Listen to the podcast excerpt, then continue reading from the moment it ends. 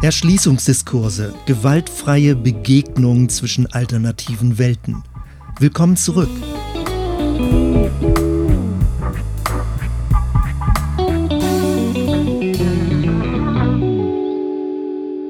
Alternative Welten, das kennt man aus Science-Fiction-Filmen. Und manchmal irgendwie, ich weiß nicht, ob es dir auch so geht, wenn man so in fundamentalistische Grenzdiskurse reinkommt, hat man das Gefühl, man lebt auf verschiedenen Planeten und der andere ist einem absolut fremd in dem, was er vertritt oder wie er auftritt, was ihm wichtig ist. Insofern ist es vielleicht ein hilfreiches Bild, von alternativen Welten zu sprechen, indem man sich eben begegnet und soweit es möglich ist, versucht, sich besser zu verstehen. Als ich mit diesem Podcast begonnen habe, da wusste ich noch nicht, wo ich enden werde, weil die Episoden von Mal zu Mal auch entwickelt wurden. Ich habe zunächst einmal einen großen Gedankengang gehabt, aber wo genau ich rauskommen würde, das war am Anfang so noch nicht klar. Klar war, es sollte nicht nur um eine Problembeschreibung gehen, sondern auch um Ideen für Handlungsoptionen. Aber je mehr ich zu dieser Folge hinarbeitete, desto mehr habe ich gemerkt, wie kompliziert natürlich das Ganze ist. Es gibt keine einfachen Rezepte. Man kann nicht einfach sagen, so und so geht's und plötzlich ist alles zauberhaft ganz einfach. Es ist ja inzwischen deutlich geworden, wir haben es mit Themenfeldern zu tun. Das sind Konfliktfelder, die sich durch die Jahrhunderte ziehen. Und das sind nicht einfache Lösungen, die man so mit drei Handgriffen mal eben reparieren kann. Es geht mir vielmehr darum, ein paar Hinweise zu geben, Beobachtungen, Dinge zu beschreiben, die mir wichtig sind, manche Buchtipps, die dabei dann vorkommen werden und einfach Erfahrungswerte mit einzubringen. Und ich hoffe, dass dich das inspiriert, dann innerhalb deiner eigenen Aufgabe oder deines eigenen Umfeldes da gewisse Konsequenzen oder Anregungen draus ziehen zu können. Vor kurzem war ich auf einer ökumenischen Kirchenkonferenz und beim Mittagstisch habe ich in die Runde gefragt, was kann man tun, um eine fundamentalistische Position aufzuweichen? Und die Antwort, die ziemlich zügig von den mitsitzenden Personen am Tisch kam, lautete direkte Begegnung ermöglichen. Begegnung zwischen Menschen, also von Mensch zu Mensch. Ich werde noch auf ein paar andere Anregungen zurückkommen am Ende dieser Episode, was diese Mittagsrunde dieser ökumenischen Kirchenkonferenz anging, weil mich das sehr ermutigt und inspiriert hat, Leute, die mehr Erfahrung haben, wie sie auch beschrieben haben, wie sie mit verschiedenen Positionierungen oder auch mit diesen gewissen Verhärtungen, die man im Bereich des Fundamentalismus feststellen kann, umgehen. Das zunächst als kleine Vorbemerkung. Und jetzt möchte ich gerne einsteigen, indem wir zunächst noch einmal kurz rekapitulieren, welche Grundeinsichten wir aus den letzten Episoden mitnehmen können und auf welcher Grundlage wir gleich weitergehen werden. Also wo stehen wir? Der Ausgangspunkt der Überlegung. Das erste, jede Person hat absolute Werte. Die Frage ist nur wo. Und jegliche Art von absolutem Wert ist ein Keim oder es sind Keime für fundamentalistische Weltsichten, für Ideologiebildung. Es gibt da kein Entkommen. Diese sogenannten alternativen Welten ergeben sich gerade daraus, dass Menschen unterschiedliche Verankerungen in ihrem Leben haben, also Dinge, die ihnen absolut wichtig sind, die möglicherweise aus ihrer Kindheitsprägung oder biografischen Erfahrungen erwachsen sind und die sie auf keinen Fall aufgeben möchten. Das Zweite, diese absoluten Ansichten bergen in sich immer Konfliktpotenzial.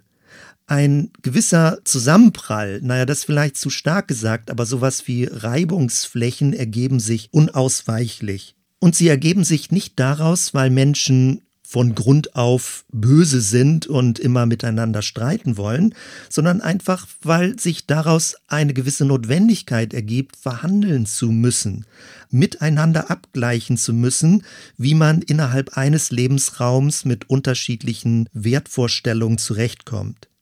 Dieses sehr drastische Buch von Samuel Huntington 1996 Kampf der Kulturen ist da vielleicht nicht so sehr positiv, wenn es äh, davon spricht, dass die Kulturen wirklich sehr stark miteinander in Konflikt geraten werden, Und mir geht es gar nicht jetzt um so einen riesigen Weltentwurf oder eine neue Theorie, was geht und was nicht geht, sondern vielmehr darum nachzudenken, was können wir im Kleinen tun? Also wie können wir mit verschiedenen Prägungen und Wertesystemen im Rahmen unseres christlichen, religiösen Umfeldes, je nachdem, wo du dich befindest, also wie können wir uns darin bewegen, sinnvoll darin bewegen und möglicherweise sogar einen hilfreichen, einen konstruktiven Beitrag leisten?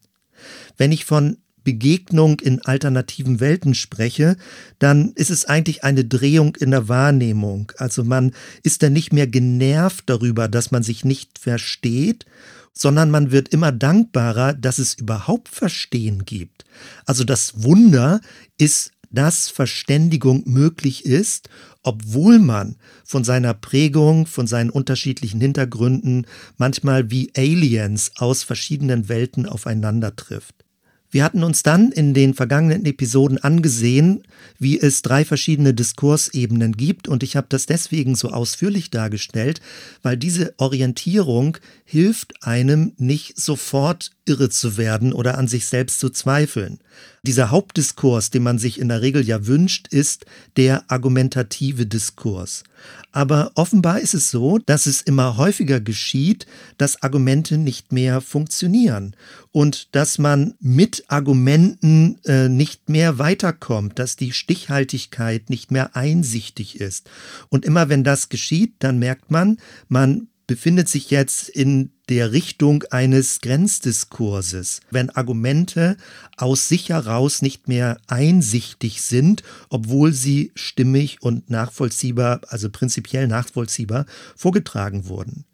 Die zweite Diskursebene, über die wir nachgedacht haben, besonders in der letzten Episode, sind eben diese Grenzdiskurse und das völlig irritierende und nervige und auch frustrierende daran ist, dass wir uns eben nicht mehr auf argumentativer Ebene miteinander verständigen, sondern dass es um Machtspiele geht.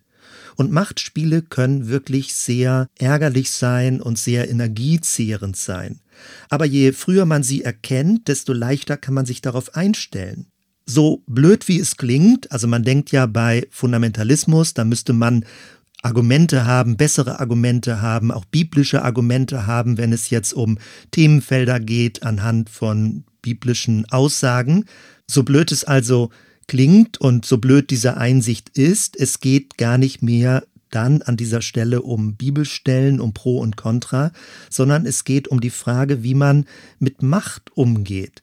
Und das ist plötzlich ein ganz anderes Themenfeld, auf das man gar nicht vorbereitet gewesen ist, wenn man sich in Grenzdiskursen befindet und in so einer bibelfundamentalistischen Auseinandersetzung ist. An dieser Stelle rächt es sich, wenn Kirchen keine Friedensethik haben oder keine durchdachte Friedensethik haben oder Friedensethik nicht lehren in ihren Gemeinden, weil man dann eben keine Reflexionsmöglichkeit und auch im gewissen Sinne eben auch kein Handwerkszeug hat, um friedensethisch, auch gerade was sprachliche Friedensethik angeht, miteinander umzugehen. Und das soll ja jetzt der Schwerpunkt dieser aktuellen Episode sein, nämlich Erschließungsdiskurse.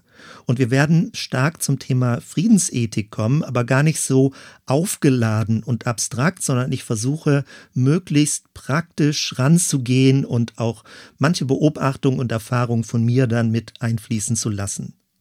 Wenn wir uns das nochmal kurz im gesellschaftlichen Horizont ansehen, dann ist der bisherige Umgang mit fundamentalistischen Positionen folgendermaßen. Also ich orientiere mich jetzt nochmal an dem Aufsatz von David Krieger und er fasst das ganz kurz zusammen und sagt, jede politische Theorie besteht aus wenigstens drei Teilen. Sie muss erstmal klären, welches Menschenbild sie hat. Und in unserer Kultur gibt es tendenziell ein negatives Menschenbild, also auch was politische Theorie angeht, dass der Mensch eher so etwas wie ein höher entwickeltes Tier ist, dass er darauf bedacht ist, die Erhaltung seines eigenen Lebens durchzusetzen, dass er auf Sicherheit bedacht ist, dass er tendenziell selbstsüchtig ist und eben sich selbst der Nächste. Und der Grund eben dafür ist, das kombiniert sich natürlich dann gut auch mit einem äh, theologisch sündigen Menschenbild. Und daraus ergibt sich dann, Gesellschaft ist letztendlich ein Krieg aller gegen alle und damit ist man als zweites bei der Theorie des Staates. Also welche Rolle spielt der Staat? Und wenn man so ein negatives Menschenbild hat, dann hat der Staat die Funktion, die Interessen der Menschen, also die selbstsüchtigen Interessen der Menschen durch einen Sozialvertrag miteinander in Ausgleich zu bringen. Der Staat ist dann Ordnungsmacht und er muss eingreifen, wenn Menschen anfangen, sich eben gegenseitig nicht nur zu behindern, sondern auch zu bekämpfen. Und damit ist man beim dritten Punkt einer politischen Theorie, nämlich es braucht irgendeine Idee, wie Konflikte gelöst werden sollen. Sollen sie eben durch Ausgleich gelöst werden? Welche Art von Gerichtsbarkeit gibt es? Welche demokratischen Strukturen gibt es? Und immer vor diesem Hintergrund, dass es ein negatives Menschenbild gibt, also dass der Staat die Aufgabe hat, Menschen voreinander zu schützen, dass sie sich nicht gegenseitig das Wasser abgraben oder vernichten. Nun, vielleicht ist dir das nicht bewusst, dass in unserem Kulturkreis die politischen Haupttheorien auf einem negativen Menschenbild fußen und vieles sich auch in Bezug auf Religion daraus ergibt, dass es Religionskriege gegeben hat. Also dass Religion sozusagen nochmal ein Turbo draufgelegt haben auf dieses negative, letztendlich dann sündige, verdorbene, äh, selbstsüchtige Menschenbild. Und das hat dazu geführt, dass die Religion in ihrem Absolutheitsanspruch tendenziell eben mehr oder weniger, je nachdem, in den privaten Bereich abgedrängt wurde. Also letztendlich sagt man dann, äh, solange du deine persönliche Überzeugung hast, du kannst an alles Mögliche glauben, an Außerirdische in jeglicher Form, an UFOs, an Goldfische im Teich, die verzauberte Göttin sind, du kannst an alles glauben, solange du nicht versuchst, diese Überzeugung der Gesellschaft aufzuzwingen. Also das Lösungskonzept im Umgang mit religiösen Absolutismen bedeutet dann, lebe deine persönliche Überzeugung privat für dich und lass die anderen in Ruhe. Das zweite Konzept, was ein bisschen anders ist, aber was immer stärker jetzt auch in der postmodernen Kultur stillschweigend sozusagen mit die Führung übernimmt, lautet, alle sind irgendwie gleich richtig und gleich falsch. Wir müssen die Dinge nebeneinander stehen lassen und alles wird relativiert. Es gibt in dem Sinne keine Absolutheit mehr und keiner soll für sich Absolutheit beanspruchen. Wenn man also im öffentlichen Raum ist, dann darf man gar nicht für irgendetwas Absolutheit beanspruchen, sondern soll immer relativ bleiben. Nun, ich hatte das früher auch schon ein bisschen ausgeführt. Damit wird die Relativierung der Wahrheit aber selbst wieder absolut und totalisiert. Anders formuliert, das Nicht-Absolute wird selbst zur neuen Absolutheit. Und damit wird Glaube einfach nur zu einer Meinung. Also Glaube ist ein Konsumgut, man kann es akzeptieren, man kann es lassen, aber Glaube oder religiöse Überzeugung hat nicht mehr den Anspruch, eine absolute Wahrheit zu verkündigen. Wenn jemand das behauptet und in dieser aktuellen gesellschaftlichen Dynamik leben wir ja. Sobald jemand behauptet, eine absolute Wahrheit auch öffentlich, allgemein verbindlich zu verkündigen, zu vertreten und auch andere Menschen dazu aufzurufen, wird er sofort in diese fundamentalistische Ecke gestellt, weil es offenbar gesellschaftlich nicht erwünscht ist, so etwas zu tun.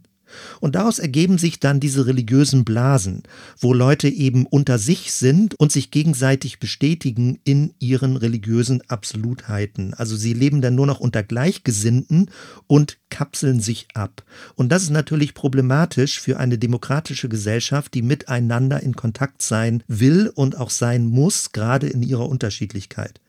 Deswegen kann man das jetzt auch aktuell beobachten, wie immer dann, wenn fundamentalistische Positionen stärker werden, gerade auch mit religiösem Hintergrund, wie von staatlicher Seite aus eher hilflos reagiert wird, weil man damit nicht wirklich umgehen kann. Wenn also Religionen mit einem absoluten Anspruch, und das betrifft ja nicht nur das Christentum, also jetzt genauso auch den Islam, in den öffentlichen Raum drängen und für sich Regeln festlegen, auch für das Gemeinwesen und auch mit der Religion die Öffentlichkeit gestalten wollen, dann reagiert ein säkularer Staat ziemlich hilflos, weil er mit diesen Absolutheiten ganz schlecht umgehen kann. Und ich kündige schon an, wo ich zum Schluss dann nochmal einen Schlenker machen werde, denn wir werden zu Mahatma Gandhi kommen, der ein anderes politisches Konzept ausgearbeitet hat und vertreten hat. Und er nennt es eben nicht die Politik der Interessen, also der Eigeninteressen von Menschen, sondern er nennt es die Politik des Gewissens. So wird es übersetzt jetzt auf Deutsch.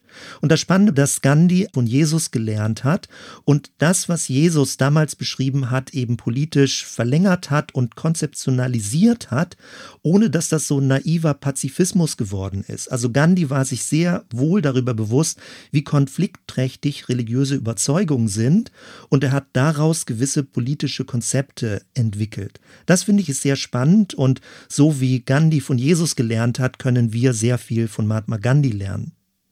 Der Gedankengang also dieser Episode ist, wir werden uns mit Macht beschäftigen. Wir müssen Macht reflektieren, weil Macht versucht, andere zu verdrängen. Immer wenn man in einer fundamentalistischen Position ist, hat es ja etwas Totalisierendes. Man versucht, das andere zu verdrängen und die eigene Position durchzusetzen. Man versucht, eigene Spielregeln aufzustellen. Man versucht, seinen Lebensraum zu erweitern. Und häufig geht es da eben nicht um handgreifliche Machtausübung, sondern um verbale Macht. Also, dass sehr massiv aufgetreten wird, wie wir das ja in früheren Episoden gesehen haben. Die Frage also mit der wir uns intensiver beschäftigen müssen, ist, was ist der Umgang mit Macht? Was bedeutet es auch vom christlichen Glauben her, den Umgang mit Macht zu reflektieren? Wenn wir klare, absolute, für uns ganz wichtige Überzeugung vertreten wollen, dann müssen wir unbedingt parallel genauso stark über den Umgang mit Macht nachdenken. Nämlich müssen wir unsere eigene Macht möglicherweise beschränken, indem wir eben nicht übergriffig werden. Und umgekehrt müssen wir uns auch einer gewissen Übermacht verweigern, wenn andere Leute uns möglicherweise mit ihren Überzeugungen unterdrücken wollen.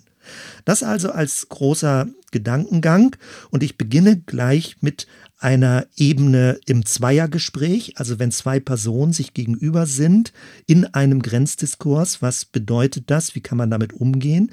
Als zweites möchte ich das auf eine Gruppenebene bringen, also in einer Gemeinde oder in einem Kirchenkreis möglicherweise und als drittes noch ein paar Anmerkungen zum gesellschaftlichen Diskurs, wie Kirchen sich möglicherweise positionieren oder mit einbringen können. Und ganz zum Schluss werde ich wieder zu dem Tischgespräch zurückkommen, was ich am Anfang erwähnt habe und noch ein paar andere Anregungen formulieren, die sich aus diesem Tischgespräch ergeben haben. Beginnen wir also mit der ersten Ebene. Wie können wir umgehen mit Fundamentalismus in einem Zweiergespräch? Der erste Schritt, den ich vorschlage, ist, eine gewisse Übung zu entwickeln, frühzeitig einen Grenzdiskurs zu erkennen. Man unterstellt ja nicht von Anfang an einen Grenzdiskurs. Man versucht ja zunächst mal die Ebene 1, also einen argumentativen Diskurs. Man redet miteinander, man hat ein gewisses Thema, man merkt vielleicht, es gibt eine gewisse Diskrepanz, man ist unterschiedlicher Ansicht und man versucht dann die verschiedenen Sichtweisen zu erklären, zu erläutern und zu argumentieren für die eigene Sicht. Und dann irgendwann merkt man, es geht nicht mehr so richtig weiter im Gespräch. Und je frühzeitiger man erkennt, dass man jetzt von einem argumentativen hin zu einem Grenzdiskurs wechselt, desto weniger ist man Opfer des Geschehens. Und mir persönlich ist das total wichtig, also eine wache Wahrnehmung zu haben innerhalb eines Geschehens, also selbst möglichst präsent zu sein, weil wenn ich anfange, Opfer in einem Geschehen zu werden, dann habe ich keine Handlungsoptionen mehr. Dann fühle ich mich selbst in einer Verteidigungsrolle, dann ziehe ich mich zurück, dann fange ich an, möglicherweise anzugreifen und reagiere dann nur noch auf das Geschehen. Das Beste ist, eine gewisse Übung im Laufe der Zeit zu bekommen, eben auch durch nachträgliche Reflexion eines Gespräches, ab wann driftete es in Richtung eines Grenzdiskurses. Möglicherweise kennst du das sogenannte Drama-Dreieck. Ich finde das sehr schön, sehr simpel vielleicht, würdest du sagen. Aber so simpel wie es ist, kann man damit immer sehr viel erklären. Das Drama-Dreieck sagt, dass in einer Konfliktdynamik unsichtbar immer drei Personen oder drei Rollen mit im Spiel sind. Also es gibt einen Täter oder einen Ankläger oder man kann auch sagen einen Verfolger. Dann gibt es einen Verfolgten oder ein Opfer, was eben versucht wegzulaufen, davonzukommen. Und es gibt als drittes einen Richter, einen Schiedsrichter, eine Richterin, also je nachdem, wie du das bezeichnen möchtest. Man hat also drei Rollenbilder innerhalb eines Konfliktes. Und wenn sich zwei Personen gegenüber sitzen, dann braucht man einen unsichtbaren Dritten. Und bei einem argumentativen Diskurs gibt es möglicherweise einen Ankläger, der sagt, du, das finde ich überhaupt ganz komisch, was du da so vertrittst und äh, das leuchtet mir überhaupt nicht ein. Und dann gibt es die andere Seite, die sagt folgendermaßen, so kann ich das erklären und rechtfertigen. Also man hat vielleicht jetzt in sehr softer Form so etwas wie ein Täter, einen Ankläger und ein Opfer, einen Angeklagten. Allerdings ist es so, dass ein argumentativer Diskurs nur funktioniert, wenn es unsichtbar einen Schiedsrichter gibt, der dabei ist. Also bei einer Bibeldiskussion ist es dann die ganze Bibel, mit der argumentiert werden darf. Oder es ist die Vernunft, wo man sagt, lass uns doch noch mal sachlich über dieses Themenfeld reden. Wenn man in einem moderierten Konflikt ist, dann ist der Moderator der Schiedsrichter. Und wer den aktuell gerade den amerikanischen Wahlkampf verfolgt hat und das erste Fernsehduell zwischen Donald Trump und Joe Biden, der hat gemerkt, dass dieser argumentative Diskurs von Anfang an nicht funktioniert hat. Warum? Weil der Moderator nicht als Schiedsrichter akzeptiert wurde und weil die vorher abgesprochenen Regeln offenbar nur Makulatur gewesen sind. Und immer dann, wenn ein Schiedsrichter gar nicht mehr akzeptiert wird, dann endet es in Hauen und Stechen. Also dann ist Aussage gegen Aussage. Dann werden die Konfliktparteien einfach nur lauter oder unterbrechen sich oder schreien sich gegen die Wand, also je nachdem, wie stark sich dann so etwas entwickelt.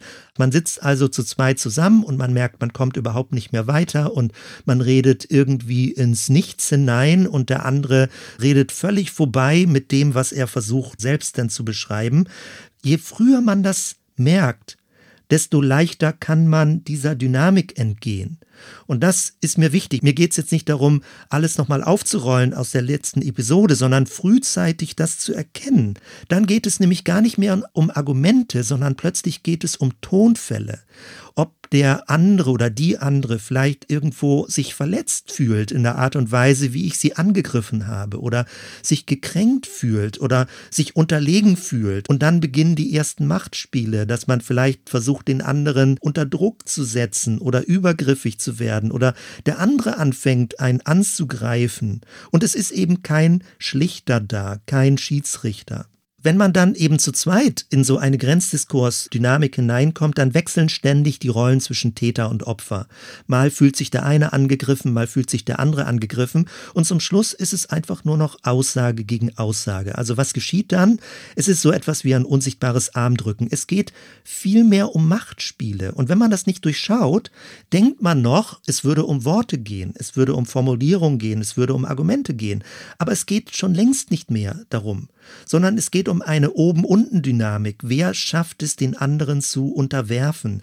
Wer schafft es zu dominieren? Oder wie fühle ich mich von dem anderen unterbrochen oder möglicherweise unterdrückt?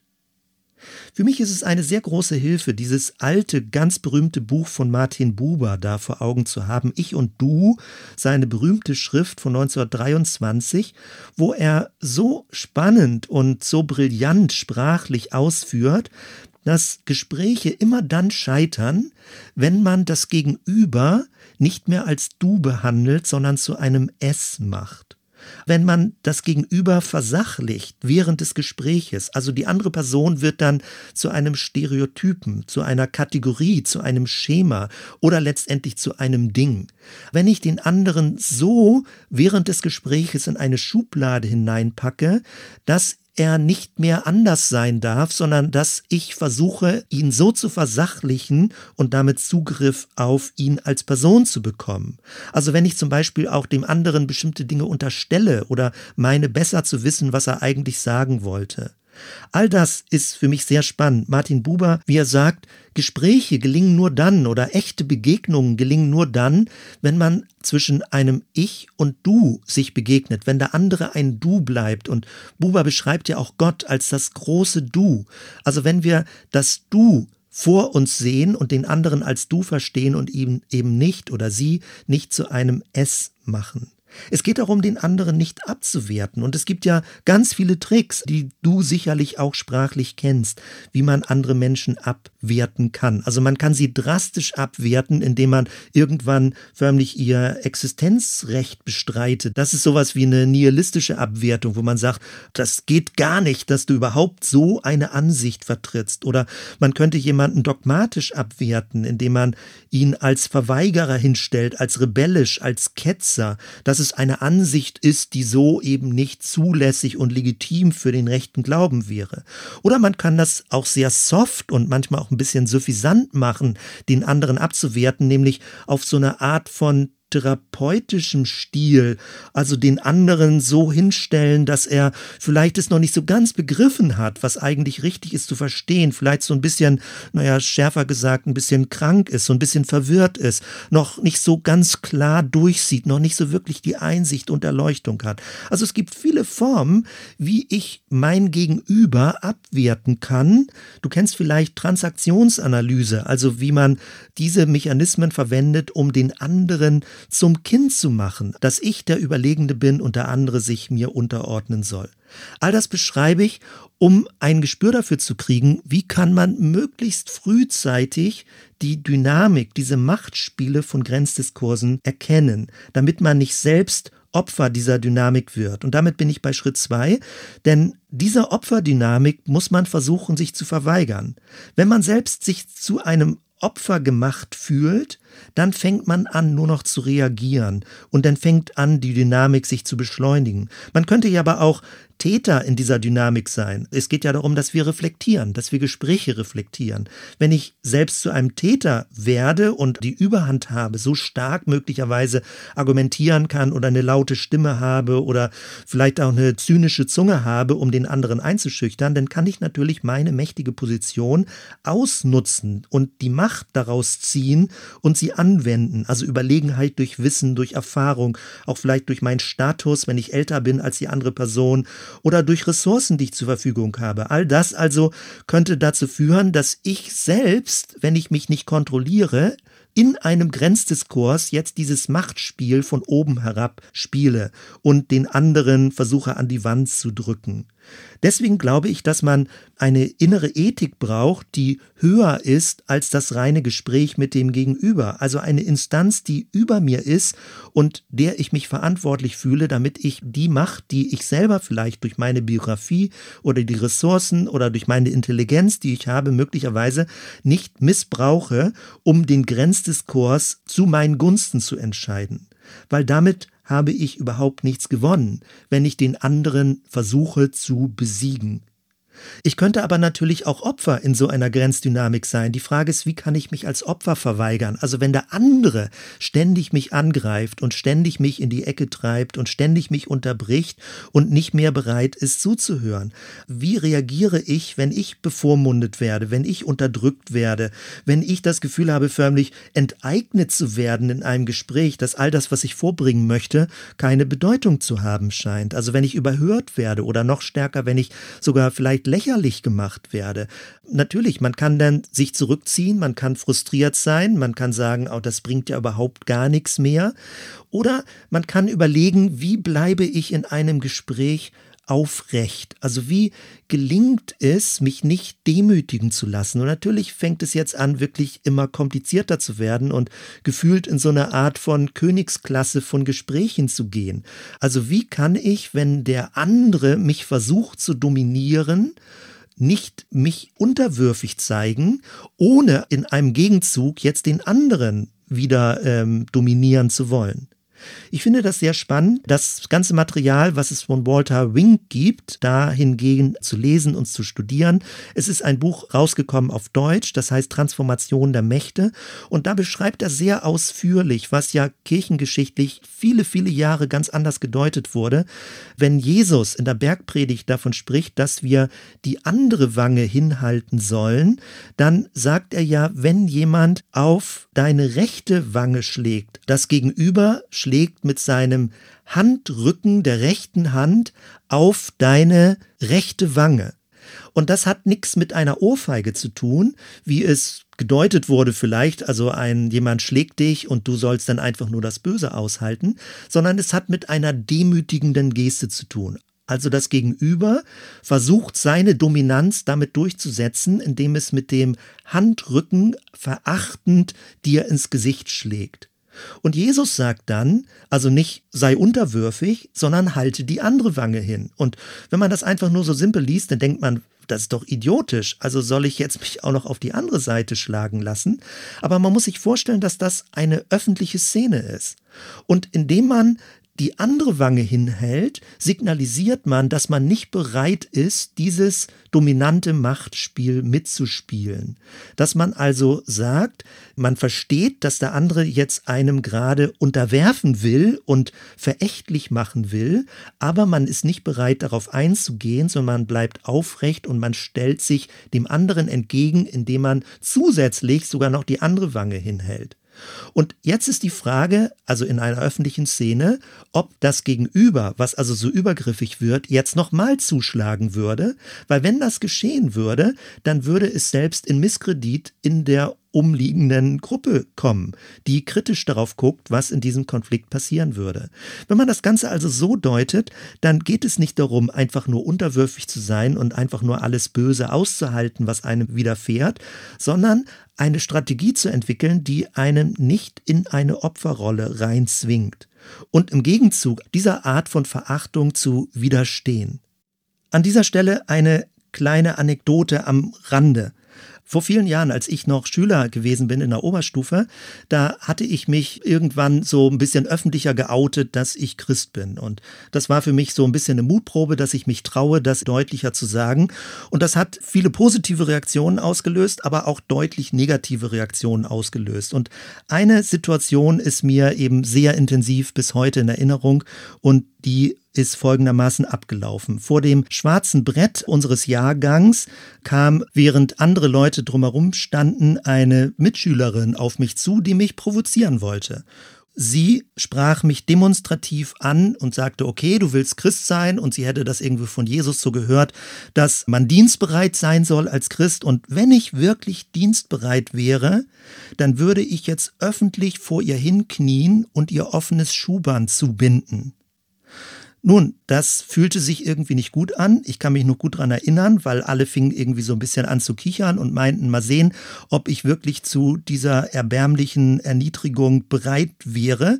Und glücklicherweise war ich in dem Moment so geistesgegenwärtig, dass ich genau das getan habe. Ich habe also ihr in die Augen geguckt, ich habe die Leute drumherum angeguckt und es war eine Traube eben von Mitschülern, die sich gebildet hatte.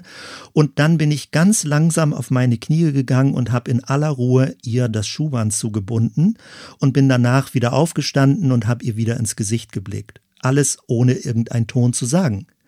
Und das Spannende eben dabei war, dass durch diese Konfrontation in einer Weise, in einer öffentlichen Weise, wie ich nicht reagiert habe, wie sie es vermutet hätte, sie wollte mich ja dominieren und unterdrücken in dieser Form, ich bin auf sie eingegangen, aber ich habe das Muster durchbrochen und dass sie zum Schluss sehr peinlich berührt war, ja, und dass ihr das unangenehm war und dass sie sich beschämt fühlte, ohne dass ich das jetzt so massiv irgendwie in Angriff genommen habe. Aber natürlich war sie zum Schluss diejenige, der das sehr unangenehm gewesen ist und den umstehenden Mitschülern, ohne dass ich das beabsichtigt hatte, ist also meine Reputation da sehr gestiegen, ja, dass ich also äh, sehr angesehen war in der Art und Weise, wie ich damit umgegangen bin. Solche geistesgegenwärtigen Momente kann man nicht wiederholen. Man kann nicht daraus einen Trick machen, wie man sich in bestimmten Situationen verhält, sondern sondern man braucht eben die innere Konzentration in solchen Mobbing-Dynamiken, in solchen Ausgrenzung-Dynamiken, in solchen fundamentalistischen Übergriffen, die irgendwie von Menschen stattfinden können. Und ich glaube, das ist eines der wichtigen Punkte, dass der Geist Gottes uns inspiriert, wie wir gegenüber solchen Übergriffen, wie wir uns nicht erniedrigen, nicht unterdrücken lassen, nicht herunterbeugen lassen, sondern darauf reagieren und trotzdem aufrecht bleiben.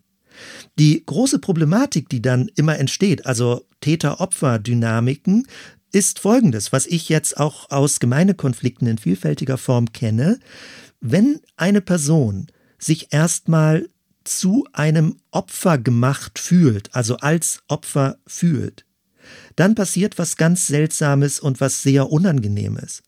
Dass nämlich, wenn jemand meint, ein Opfer zu sein, plötzlich das Recht empfindet, den Täter zu schlagen, also dem Täter Gewalt anzutun. Dass immer dann, wenn Menschen sich zu Opfern gemacht fühlen, fühlen sie die Berechtigung, Gewalt üben zu dürfen. Also, dass sie zurücktreten wollen, dass sie Rache üben wollen. Und das ist leider eine sehr destruktive Dynamik, nämlich wenn jemand meint, Opfer zu sein, dann fühlt er sich legitimiert, selbst wiederum Gewalt als Verteidigung anzuwenden. Und das kann ja ganz vielfältige Formen annehmen. Von schlechten Gerede, von hinterm Rücken rumsticheln, von äh, jemanden wirklich den Ruf zu ruinieren und so weiter und so weiter. Es gibt ganz viele Formen. Immer dann, wenn Menschen sich als Opfer fühlen, haben sie komischerweise den Eindruck, berechtigte Gewalt anwenden zu dürfen und eben zurückschlagen, zurücktreten, wie auch immer Gewalt anwenden zu können, Rache üben zu können. Wenn wir also über diese Dynamiken reden, und wir reden ja immer im weitesten Sinne über fundamentalistische Vernichtungsdynamiken, dann läuft es darauf hinaus, bei sich selbst zu reflektieren, was da passiert. Deswegen ist es so wichtig, dass man nicht in eine Opferrolle reinkommt, sondern selbst immer agierend bleibt und nicht nur reagiert. Und damit bin ich bei Schritt drei: die eigenen Absolutheiten enttarnen. Die Frage ist ja, ob du das vermutet hast oder befürchtet hast. Also letztendlich, wenn wir über Fundamentalismen reden, dann reden wir nicht mehr über die anderen, sondern wir fangen an, über uns selbst nachzudenken. Können wir selbst rauskommen aus fundamentalistischen Dynamiken, die bei uns drin auch als Keime eingenistet sind und die jederzeit an die Oberfläche kommen. Also wie kommen wir selbst raus aus diesen Machtspielen, die in Grenzdiskursen ablaufen? Die Überzeugung, die dahinter steckt, ist, ich kann den anderen nicht wirklich ändern in einem Grenzdiskurs. Bei Argumentation kann ich vielleicht den anderen überzeugen. Das gelingt zu einem gewissen Teil. Aber bei Grenzdiskursen kann ich den anderen nicht ändern. Das Einzige, was ich tun kann, ist, ich kann mich seinem Spiel verweigern. Ich kann mich diesem Machtspiel verweigern und ich kann möglichst in einer inneren Freiheit bleiben, um weiterhin Handlungsoptionen zu haben und mir eben nicht indirekt vordiktieren zu lassen, wie ich reagieren soll.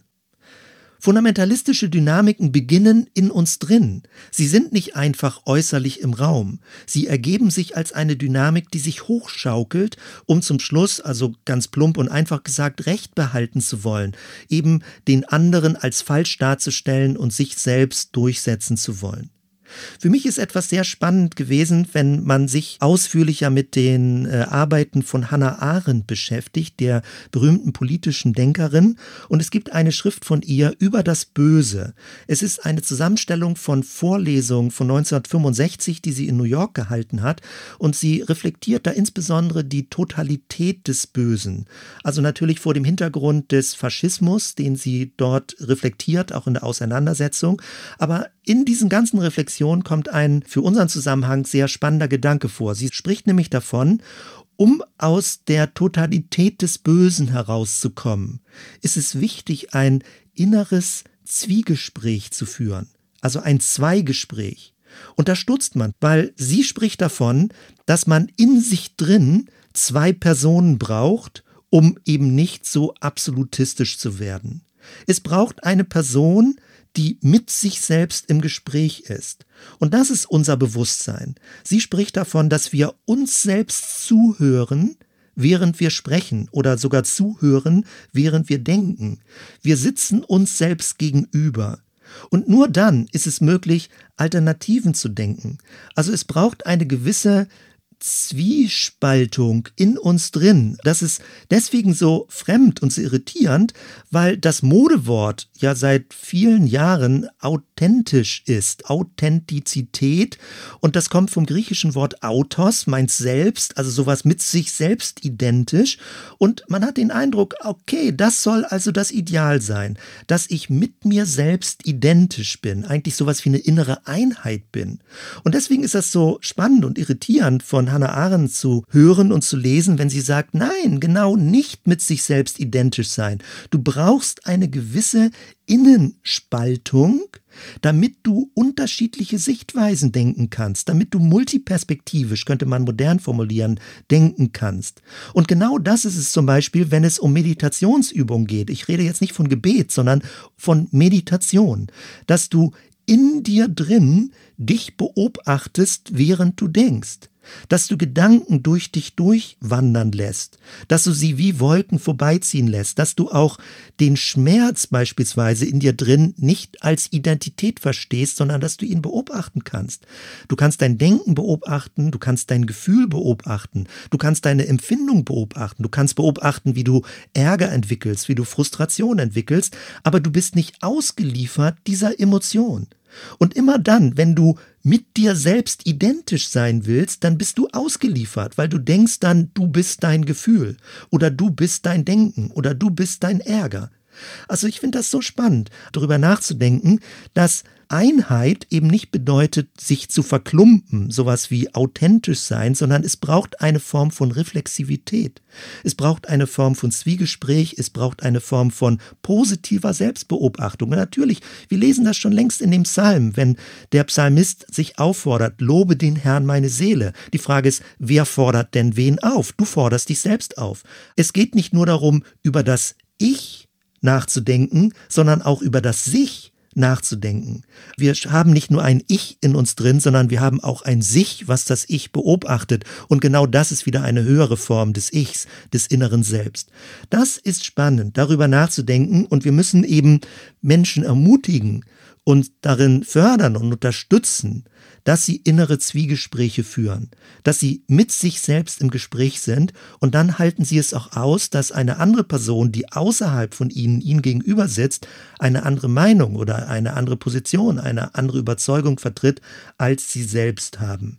Nur dann, wenn man diese Multiperspektivität einübt, dann kommen wir raus aus dieser selbstzentrierten Frömmigkeit, also die ja auch Gott für sich selbst beanspruchen will, also mein Gott, mein Jesus, oder wenn es sogar noch so weit geht, dass man sich als christliche Nation versteht und damit glaubt, andere Nationen überlegen zu sein. Immer dieses, dass man Jesus für sich benutzen will und verrechnen will und so eine innere Einheit dann mit Gott haben will, also so eine klebrige Einheit, eine verklumpte Einheit, das führt zu einer falschen Form von Absolutheit.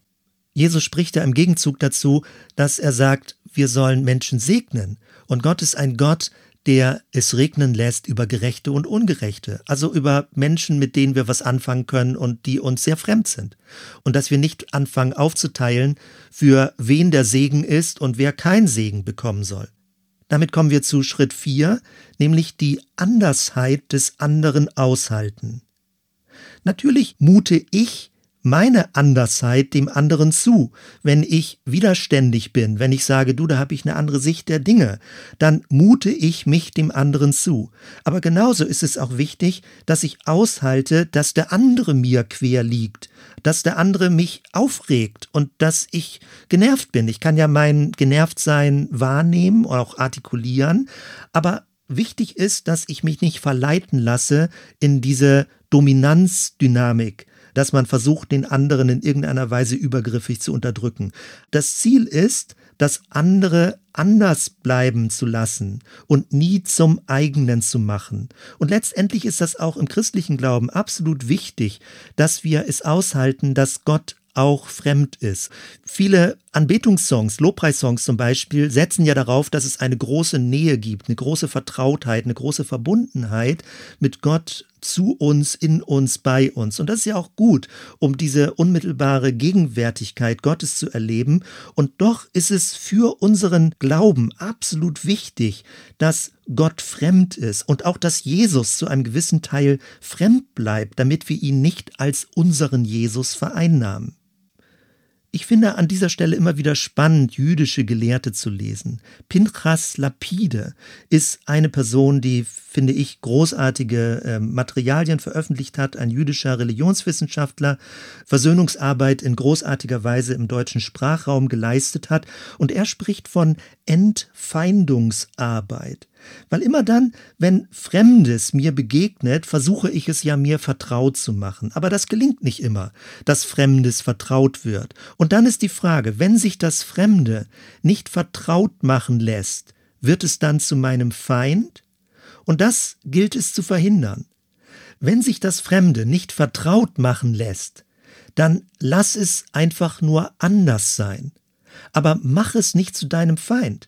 Das Fremde ist nicht automatisch dein Feind. Du machst es in deinem Bewusstsein zu deinem Feind, wenn es dir nicht gelingt, es zu deinem Vertrauten zu machen. Aber es kann eben durchaus sein, ich wiederhole mich, wenn es eben sich nicht vertraut machen lässt, dann lass es einfach nur anders sein. Und du brauchst das andere. Das Du ist immer das andere. Es ist nicht ein erweitertes Ich. Und es geht nicht darum, dass du deine Vorstellung hineinprojizierst in dem anderen und immer schon meinst, besser zu wissen, was der andere sagen will. Das ist nur so etwas wie ein erweitertes Ich und dann versuchst du übergriffig zu sein und das Du nicht wirklich in seiner Andersartigkeit zu respektieren. Und ganz besonders stark hat der französisch-litauische Philosoph Emmanuel Levinas das reflektiert. Seine Philosophie dreht sich ganz stark um das andere, um den anderen, um die andere, um das Angesicht, was mir gegenübersteht, um das Gegenüber, was sich mir zuwendet, was sich aber nicht von mir vereinnahmen lässt. Ganz, ganz großartig. Das andere darf auch gar nicht vereinnahmt werden, weil wenn du es vereinnahmst, verschluckst du es ja mit deinem Ich, und dann hast du das Du nicht mehr als Gegenüber. Du brauchst aber ein Gegenüber, um die Tiefe der Wahrheit zu verstehen. Und damit sind wir beim hebräischen Wahrheitsverständnis. Emmanuel Levinas spricht von der Sozialität der Wahrheit.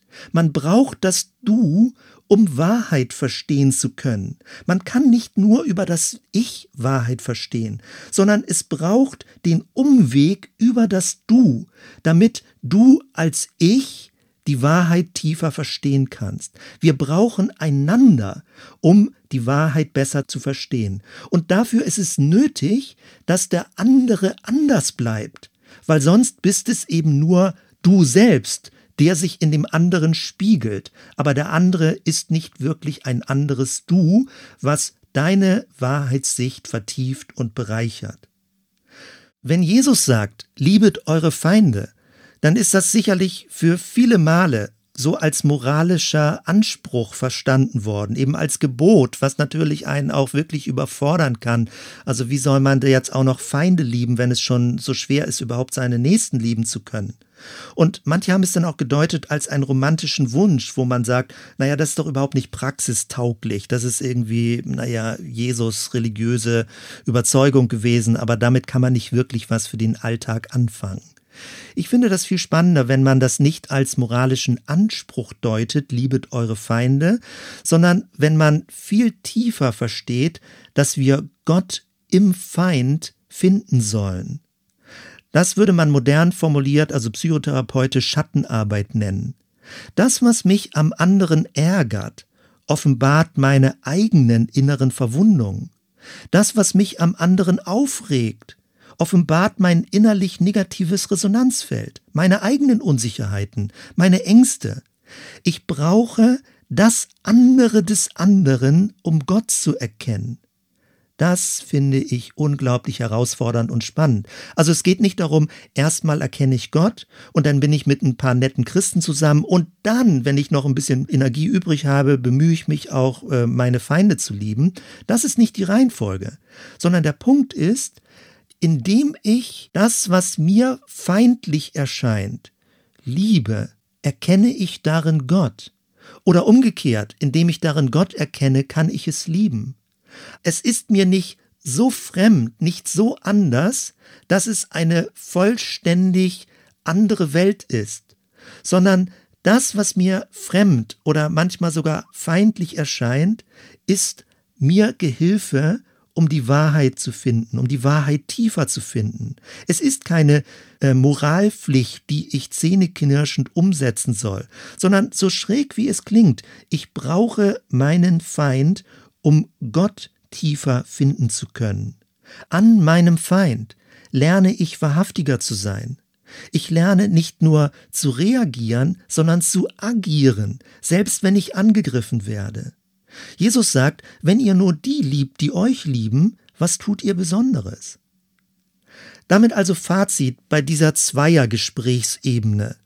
Die Hoffnung, möglichst frühzeitig so einen Grenzdiskurs zu erkennen, sich dieser Dynamik zu verweigern, sich nicht hineinziehen zu lassen in diese Täter-Opfer-Dynamik, weder übergriffig noch unterwürfig zu reagieren, zu üben, nicht als Opfer sich zu empfinden, sondern immer handlungsfähig zu bleiben und innerhalb dieser Grenzdiskurse die eigenen Werte zu vertreten oder sich der eigenen Werte bewusster zu sein. All das ist eine Chance, ein geweitetes Gottesbild zu bekommen. Und damit wechseln wir in einen zweiten großen Bereich, wenn es nämlich um Fundamentalismus in Gruppendynamiken geht. Ich versuche das kürzer und kompakter zu machen, weil die Episode ja sonst äh, nochmal wesentlich deutlich länger werden würde. Gruppen haben ja immer mit Identität zu tun. Aber wenn Menschen sich beispielsweise auf einem Marktplatz wahllos irgendwie finden, dann sind sie einfach nur ein Haufen. Damit es eine Gruppe wird, braucht es etwas, was sie verbindet, was ihr gemeinsamer Nenner ist und wovon sie sich auch von anderen unterscheiden. Und da ist die Frage, wann nimmt so eine Gruppendynamik fundamentalistische Züge an? Es kann sein, dass du von außen zu einer Gruppe hinzukommen möchtest. Für mich gibt es so etwas wie einen Schnelltest in Bezug auf fundamentalistische Atmosphären. Der Schnelltest lautet, gibt es in dieser Gruppe Humor? Kann die Gruppe oder können die Leiter, können die einzelnen Personen über sich lachen? Gibt es eine gewisse Art von Selbstkritik? Gibt es eine Art von Entspanntheit, wenn auch manche Dinge nicht so gut laufen? Oder spürt es sich eher verbissen an? Das finde ich ist ein Schnelltest, wo man stutzig werden kann, ob man in eine gewisse fundamentalistische Atmosphäre hineingerät. Wenn man aber in einer Gruppe drin ist, können Prozesse ja leider sehr schleichend laufen, sodass man sie nicht sofort erkennt. Und deswegen ist für mich eine Regel auch in unserer eigenen Gemeinde, in der wir arbeiten, dass wir nicht in eine fundamentalistische Dynamik hineinkommen, dass ich erstens besonders stark auf neue Leute höre. Was ist ihre Wahrnehmung der Gruppe? Weil man kann, wenn man lange zu einer Gruppe gehört, natürlich betriebsblind werden. Und umso wichtiger sind diese Außenwahrnehmungen. Was beobachten Leute, was fällt ihnen auf? Und ich ermutige Leute dann, sehr ehrlich zu sein, was sie sehen. Das Zweite, wie wird in einer Gruppe über andere Gruppen, beispielsweise über andere Gemeinden geredet, über andere Christen geredet, die anders denken als man selbst. Dürften solche Aussagen, die man über andere Christen macht, öffentlich werden? Oder sagt man, nee, das machen wir so ganz intern und das bereden wir nur unter uns? Also wie schlecht wird über Christen und Christinnen, über andere Gemeinden geredet, die eine völlig andere Position vertreten als man selbst. Ich glaube, man darf sagen, wir haben eine andere Sicht, aber wie abfällig oder wie negativ redet man über die da draußen, über die anderen, über, was weiß ich, die Liberalen oder die, was weiß ich auch immer du dann als christliche Labels dann wieder verwenden möchtest.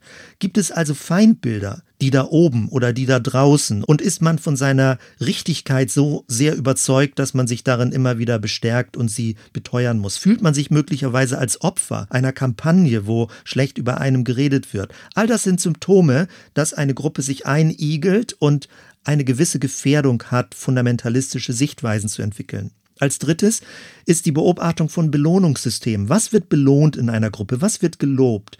Wird so eine Art von Unterwürfigkeit, von Meinungsgleichheit gelobt oder wird es auch respektiert und akzeptiert, wenn man sagt, äh, da bin ich anderer Meinung, ich sehe das anders oder wird das gleich reglementiert? Also ist Widerspruch erlaubt? Dann gibt es etwas Viertes, nämlich beobachte Ausgrenzungsdynamiken.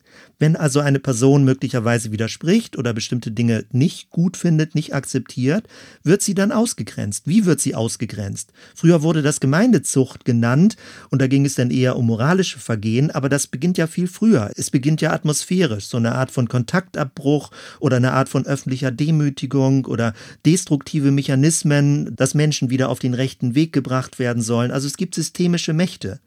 Ausgrenzung wird häufig, und da muss man hellhörig werden, mit Fürsorge für die Gruppe begründet. Und wenn du etwas mit Fürsorge begründest, dann ist irgendwie wieder alles erlaubt, weil man muss ja die Gruppe schützen. Wenn du an der Stelle tiefer einsteigen möchtest, dann empfehle ich dir das Material von René Girard.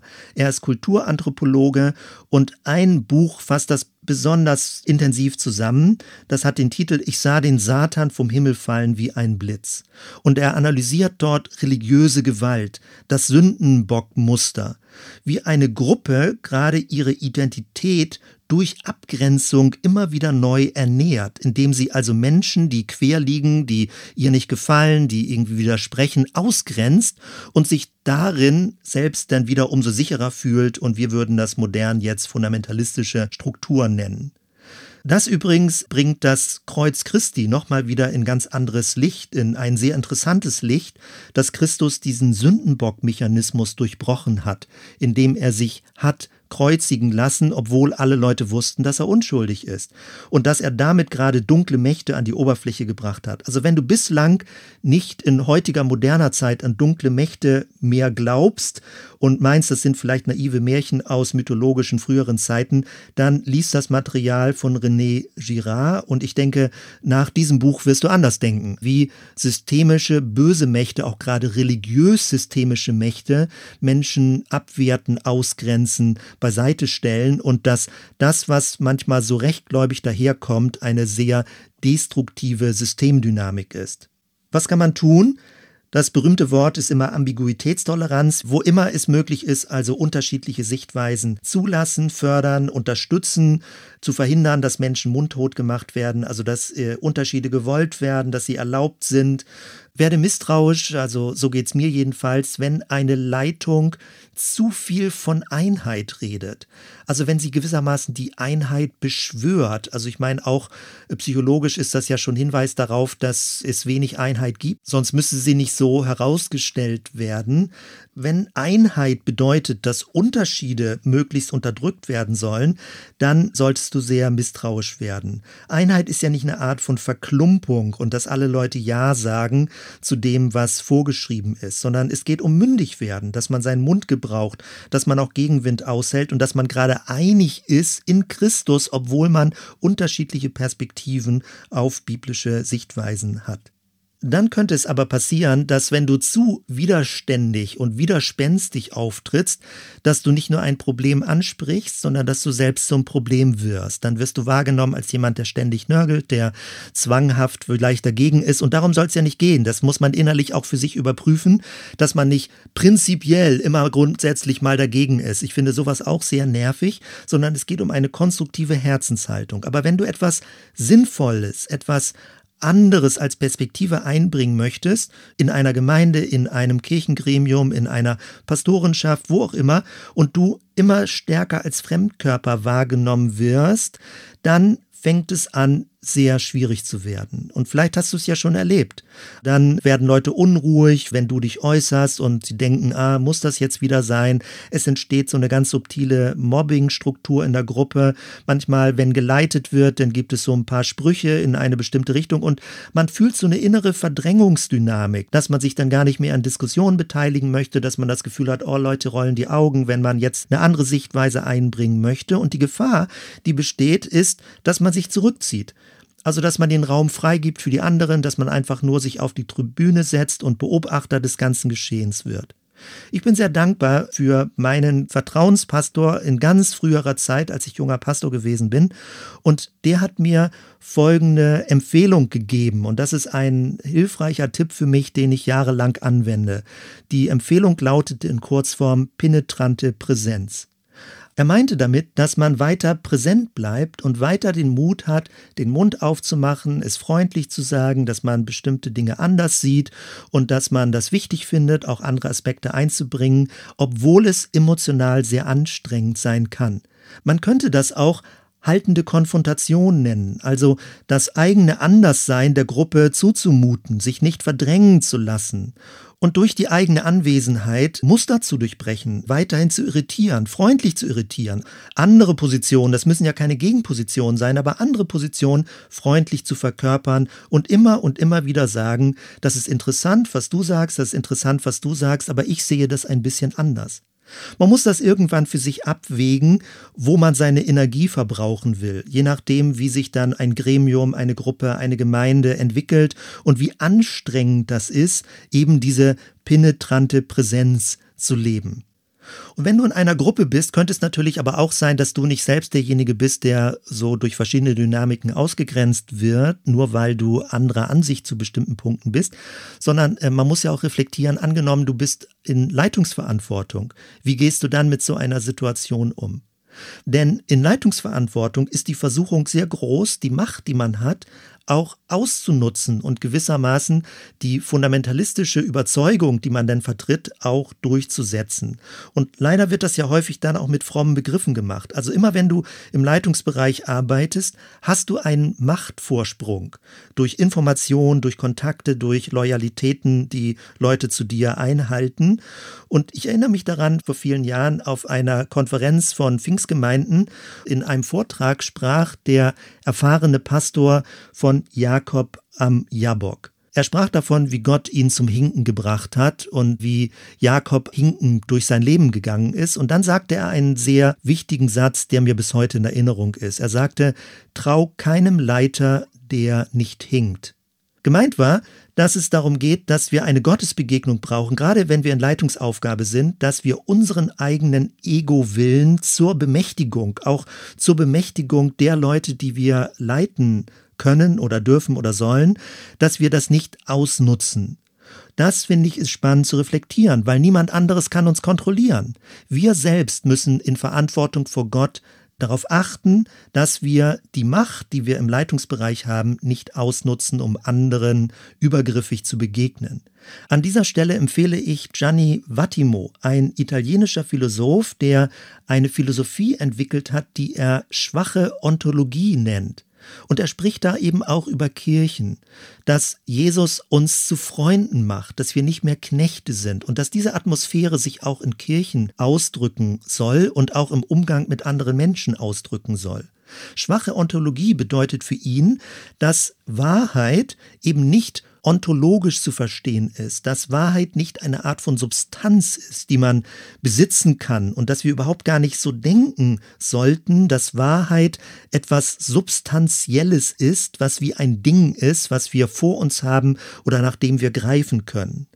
Schwache Ontologie bedeutet, dass Kirche sich bewusst selbst schwächt und zugesteht, dass sie Gottes Gegenwart und Kraft braucht, um den Zugang und die Einsicht zur Wahrheit zu haben. Also dass sie auch nicht als kirchliches System zu mächtig und zu massiv auftritt. Man könnte es anders formulieren, es ist eine Ethik der Selbstschwächung.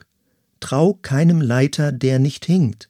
Da hat Gott Jakob geschwächt. Aber es ist auch eine Art von bewusster Selbsterniedrigung. Und ich meine jetzt nicht, dass man sich selbst zum Opfer macht, sondern im Beispiel könnte man das so umschreiben.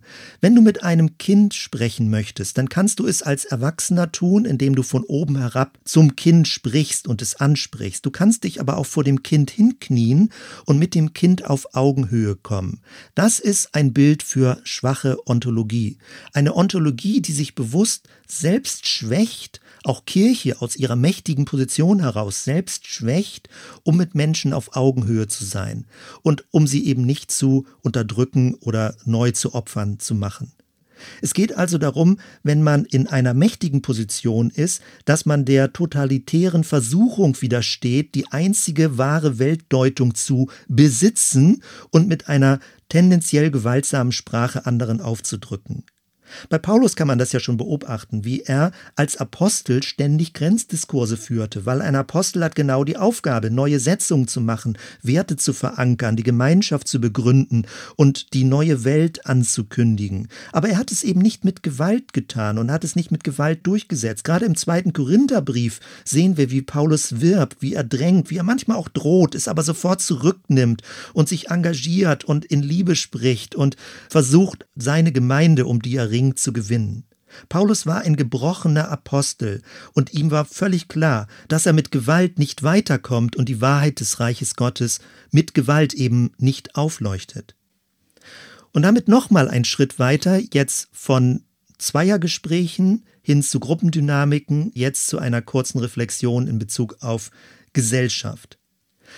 Möglicherweise hast du schon mal vom Speakers Corner in London im Hyde Park gehört. Das ist also ein Bereich in diesem Park, wo Leute sich erhöht hinstellen können und dann einen Vortrag halten, ihre Überzeugung vertreten können, ihre Weltanschauung vertreten können. Ähnlich so wie der Areopag, auf dem Paulus in Athen gesprochen hat. Hier gibt es also einen Raum, einen öffentlichen Raum, wo Leute ihre Überzeugung vertreten können. Nehmen wir das mal als Bild und stell dir vor, da würden jetzt auf Apfelsinenkisten die verschiedenen Religionen stehen und sie rufen sich gegenseitig ihre Wahrheiten zu. Oder noch schlimmer, sie schreien sich ihre Wahrheiten zu. Oder wenn sie das nervt, fangen sie auch Steine aufeinander zu werfen, weil sie den Eindruck haben, nur so können sie ihre Überzeugung vertreten. Was wäre jetzt die Möglichkeit, christlich aktiv zu werden? Sollen wir uns auch auf eine Apfelsinenkiste stellen? Sollen wir ein Megafon anschaffen, ein möglichst großes Megafon anschaffen und noch lauter schreien als die anderen? Geht es darum, bei diesen fundamentalistischen Grenzdiskursen noch lauter zu werden, noch intensiver zu werden, noch verbissener zu werden und so weiter und so weiter? Oder,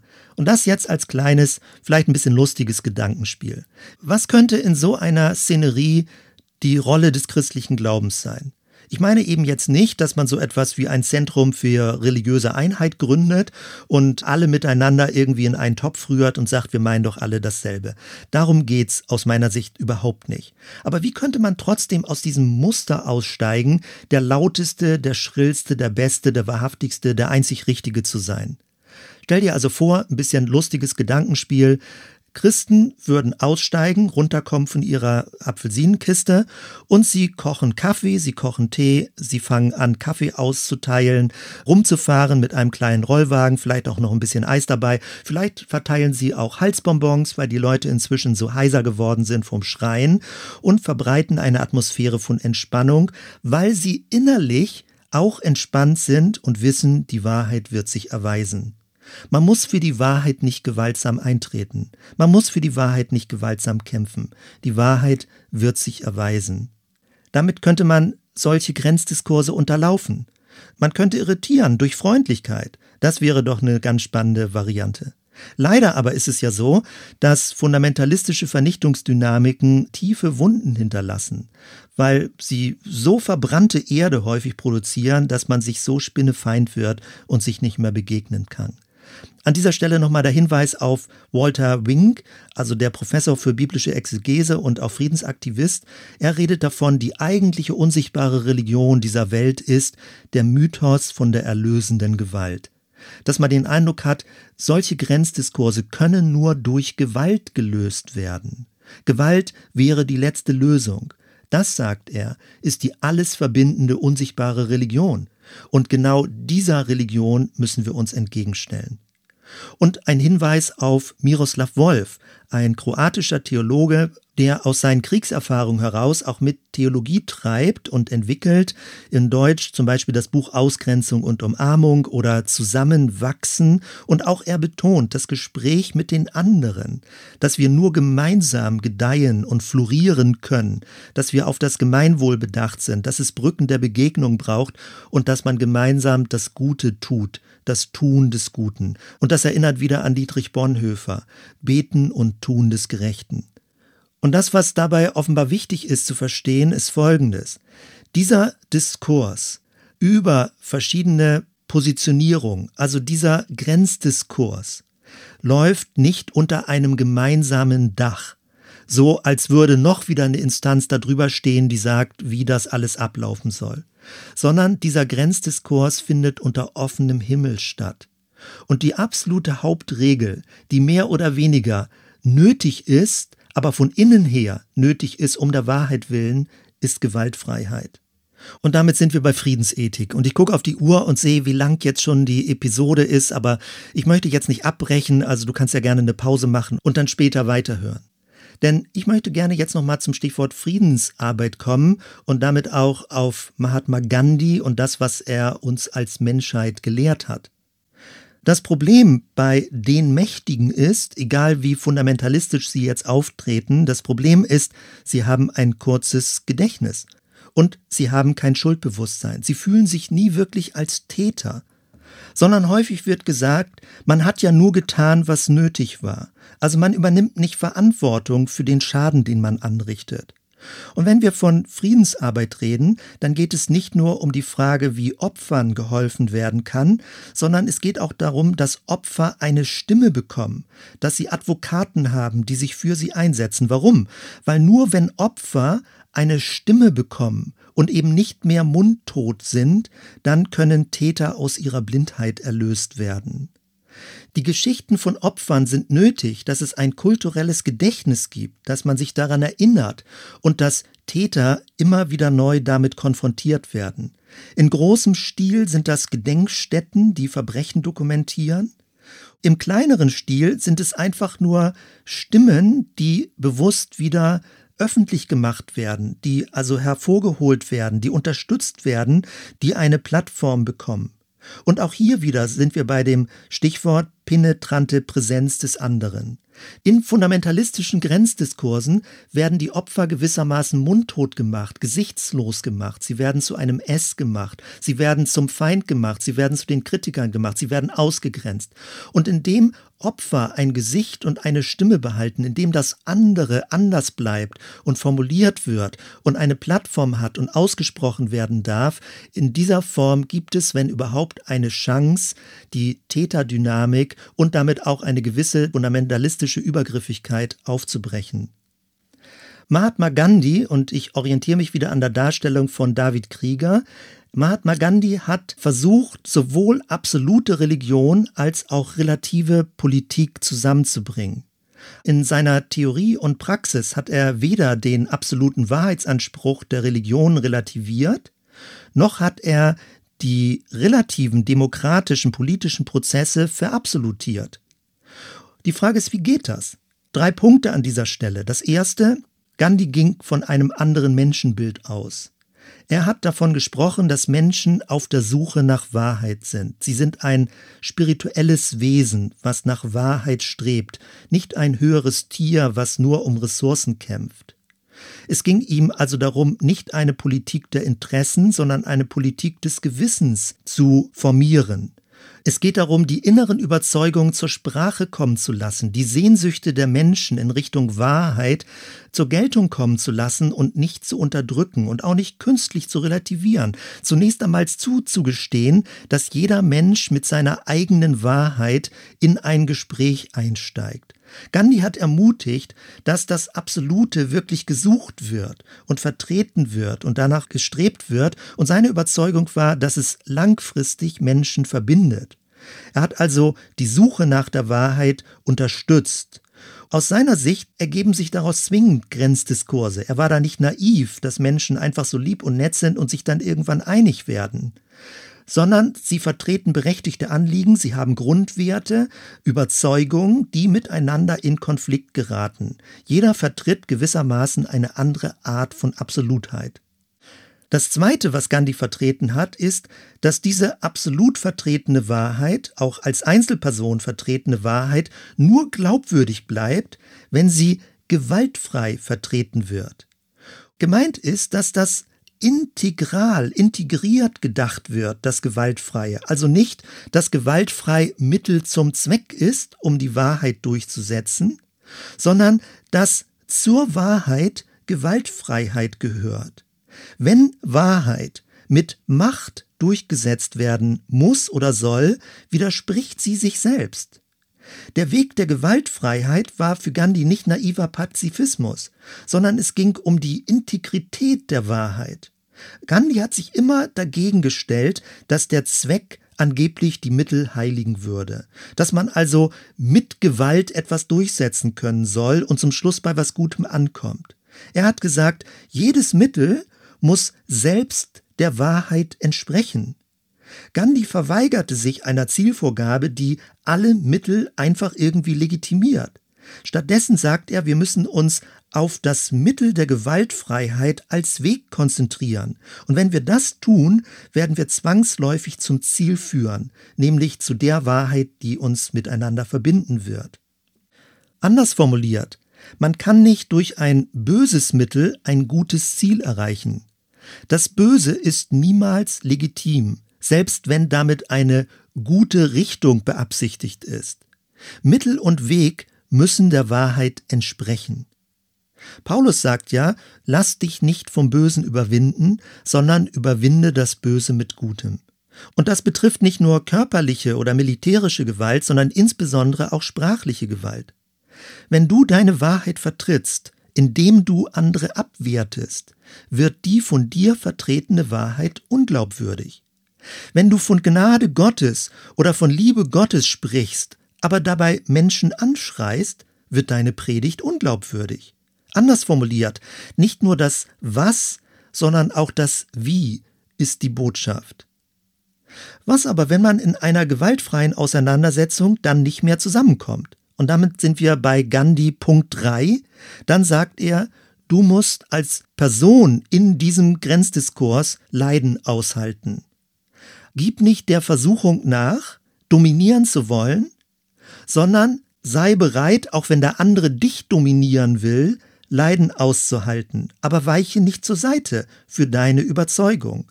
Lieber Gewalt aushalten als Gewalt ausüben, sich nicht zur Gegengewalt verleiten lassen und doch sich der Übermacht des anderen entgegenstellen. Aus all diesem Denken, das wir jetzt sehr kurz und kompakt formuliert, sind die ganzen gewaltfreien politischen Aktionen entstanden.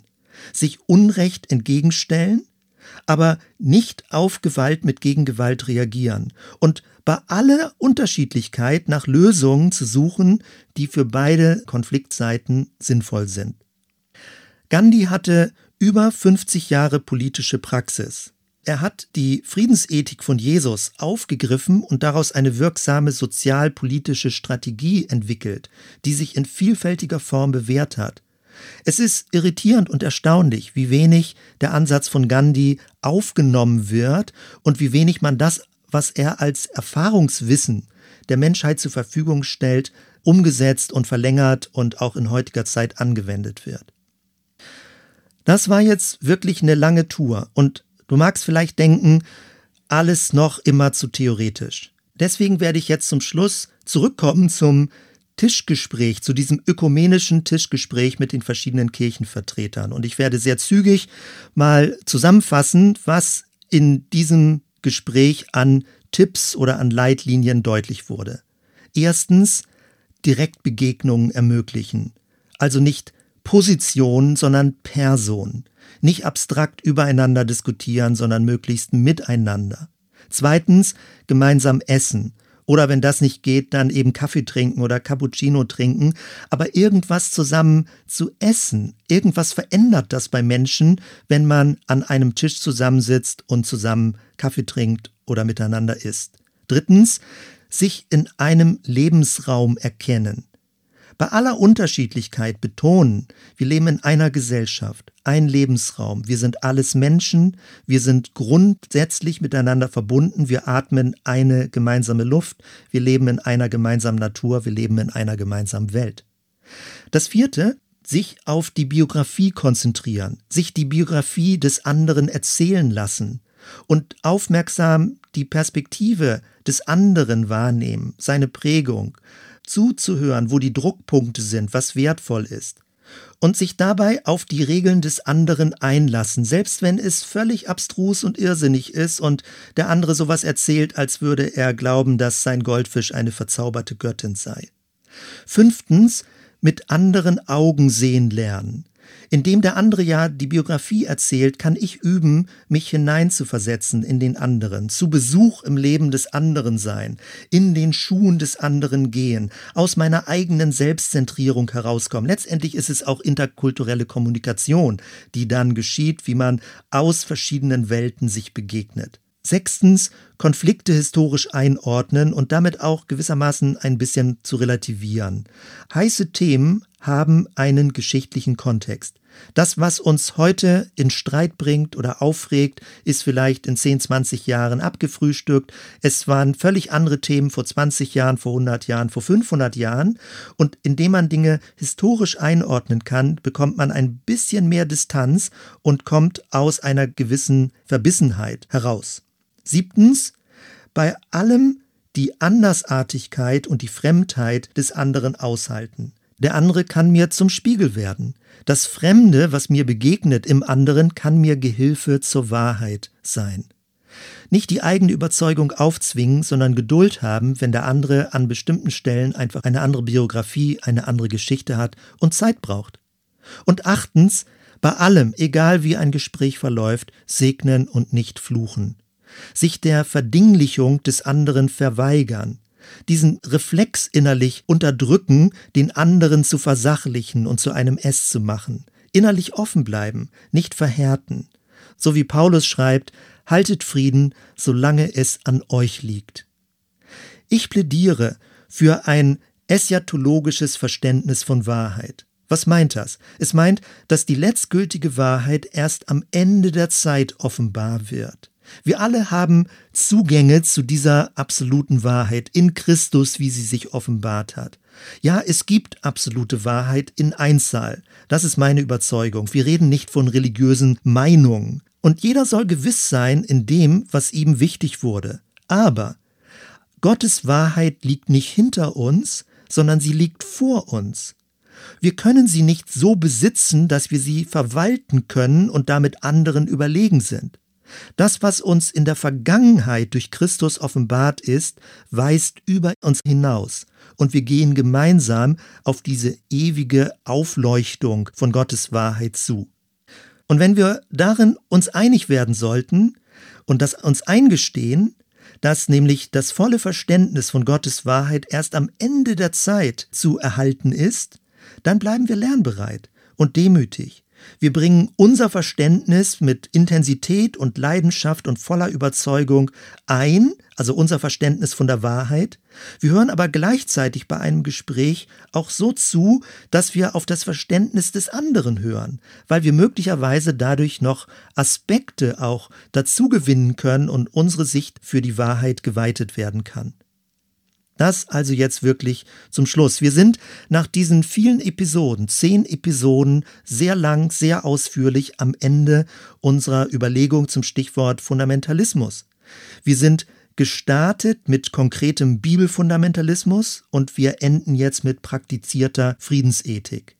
Falls du selbst irgendwo in nervigen Grenzdiskursen bist, wo auch immer, ob du in einer Gemeinde bist, in einem Leitungsteam, in einem Kirchenkreis, ich wünsche dir viel Kondition, in diesen Grenzdiskursen, dass du dich nicht aus der Ruhe bringen lässt, dass du in Ruhe deine Überzeugung vertrittst, dass du friedfertig und gewaltfrei auch sprachlich das formulierst, dass du die Stimme von dir mit einbringst und dass du eben sowohl deine eigenen Glaubensüberzeugungen vertreten kannst und gleichzeitig auch aushältst, wenn andere anders bleiben, wenn sie sich dir widersetzen, wenn sie sich nicht vereinnahmen lassen von dir. Und letztendlich muss man entscheiden und überlegen, wie lange man so etwas durchhält, also wie viele Grenzdiskurse man gleichzeitig erträgt, ohne sich aufzureiben. Ich wünsche dir viel Kondition, viel Kraft, dass du nicht irre wirst an dem christlichen Glauben und an all den Streitigkeiten, die möglicherweise gerade auch aufgrund von unterschiedlichen Bibelauslegungen ausgelöst werden können zehn Episoden zum Stichwort Bibelfundamentalismus. Es wird noch eine letzte weitere Episode geben und dort werde ich dann ausführen, wie ich mir ein weites, tiefes, leuchtendes Bibelverständnis vorstelle und vielleicht hilft es dir und regt dich an, dein eigenes Verständnis von der Bibel neu zu durchdenken, zu vertiefen oder auch möglicherweise zu erweitern. So weit erstmal. Vielen Dank, dass du so eine unglaubliche Kondition hattest, diese weiten Strecken und Schleifen mitzugehen und dieses Thema von verschiedenen Perspektiven zu durchdenken. Das ist toll, dass du mit dabei geblieben bist. Ich hoffe, es ist für dich eine Hilfe dort, wo du dich gerade befindest. Vielleicht treffen wir uns mal an irgendeiner Stelle und du erzählst mir, wie es bei dir gelaufen ist. Vielleicht schickst du mir auch eine Mail, wie es dir ergeht mit dieser ganzen Thematik. Es würde mich freuen, auf diesem Wege von dir zu hören. Wir hören uns dann, wenn du dann immer noch Konditionen und Lust hast, bei der letzten Episode. Bis dann.